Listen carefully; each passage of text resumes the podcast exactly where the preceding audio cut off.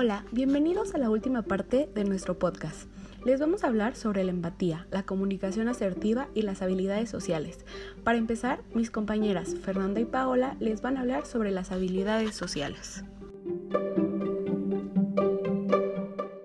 Gracias por la introducción, Bárbara. Así es, Fer y yo comenzaremos este diálogo hablando de las habilidades sociales. Fíjate que estas habilidades son un conjunto de estrategias de conducta y a su vez es también la capacidad que tenemos de aplicar dichas conductas. Uy, así es. Y pues de hecho estas habilidades nos ayudan a resolver situaciones sociales de manera efectiva, eh, tanto aceptable para la persona que las pone en práctica y para el contexto social donde se desarrolla. Además de lo que dices, Fer, fíjate que nos permiten expresar los sentimientos, actitudes, deseos, opiniones o derechos de manera adecuada. Justo, todo lo que dices me parece increíble. O sea, a mí me gusta cómo nos permite expresar tanto tantas cosas y pues claro, es sin afectar a ningún sujeto y pues, siempre respetando los ideales de los demás. Así pues, yo creo que de esta manera nos ayuda a crear relaciones personales y sobre todo sentirnos bien con nosotros y con las personas que nos rodean. Así como dices, Fer, el poder llevar a la práctica estas estrategias nos hace ser mejores personas y nos impacta de manera personal y sobre cómo nos ven los otros. De la misma manera podemos lograr objetivos o metas propuestas sin que nadie intervenga. O sea, en serio necesito decirles cuáles son los tipos de habilidades sociales. Estos se pueden dividir en dos, eh, que son básicas y complejas. Yo hablaré sobre las básicas. Em, estas son escuchar, dar las gracias, iniciar una conversación eh, o formular alguna pregunta, presentarse o realizar un cumplido.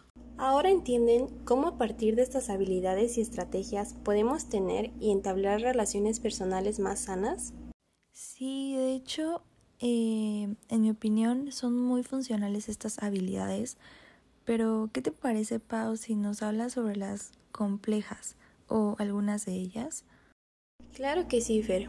Miren, las habilidades sociales complejas son aquellas como la empatía, que es un tema que tocaremos un poco más tarde al igual que la asertividad, la capacidad de escucha, de disculparse o reconocer los derechos de los otros o algún problema y evaluar posibles soluciones.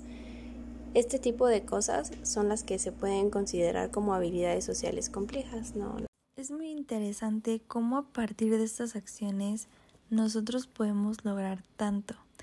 En fin, hasta aquí terminamos nosotras dos y los dejamos con Mitch y Pau.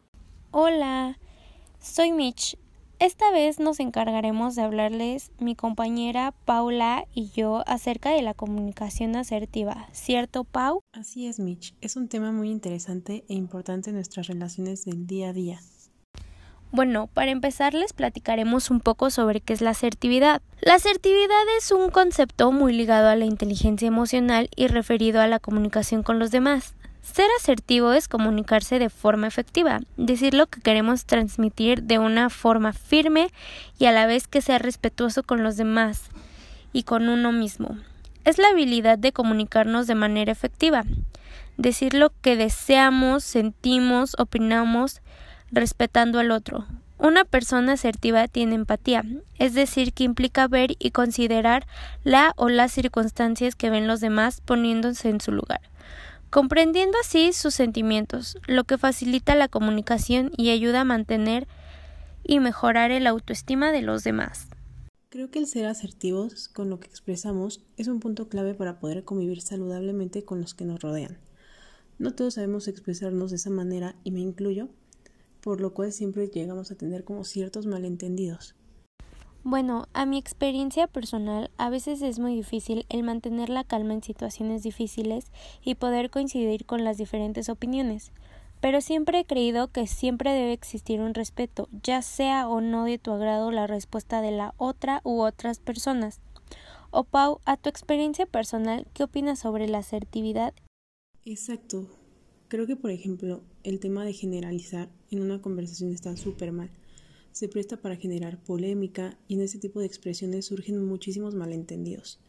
aunque a veces en algunos casos el simple hecho de evadir sutilmente un argumento que no es para nada asertivo hace una gran diferencia. Bueno, en el estilo asertivo en la comunicación, las personas defienden sus propios derechos respetando a los demás, son empáticos y también defienden sus intereses. La finalidad del diálogo es llegar a un acuerdo y no les interesa ganar, y afrontan los conflictos buscando una solución. Las personas con estilo asertivo son cordiales, respetuosas, saben dialogar y defender sus posturas argumentando claramente. También manifiestan su postura de forma firme, razonada y justificada, respetando siempre la opinión de los demás.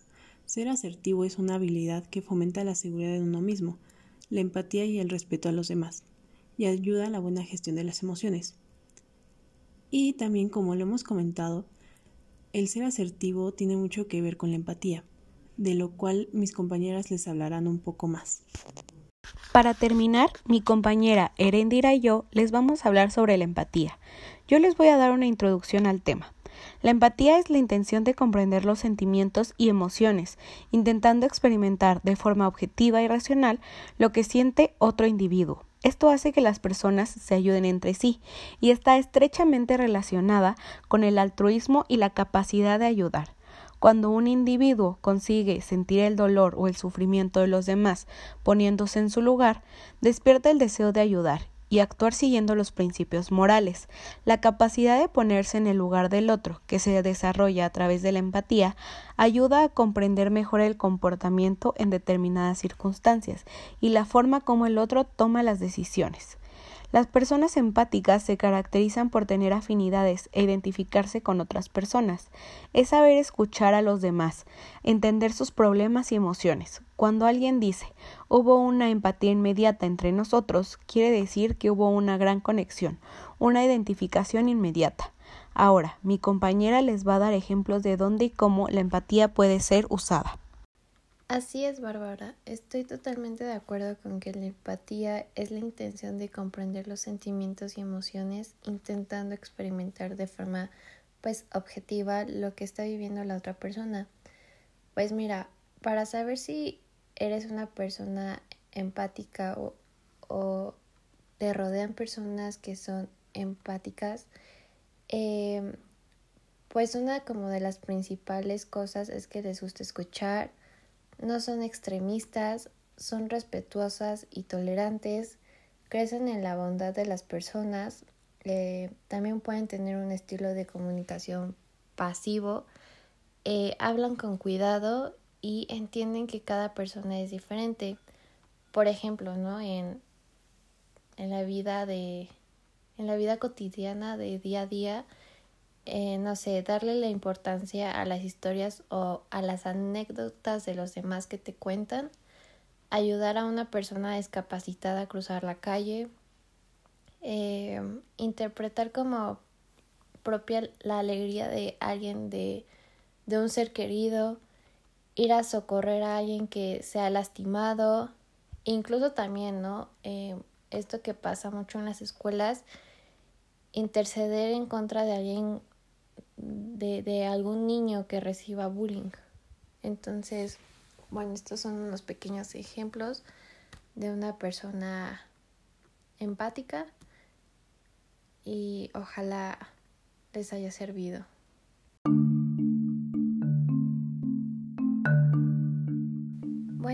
Y así concluimos con esta tercera parte del podcast. Esperamos que les haya gustado muchísimo y nos vemos hasta la próxima.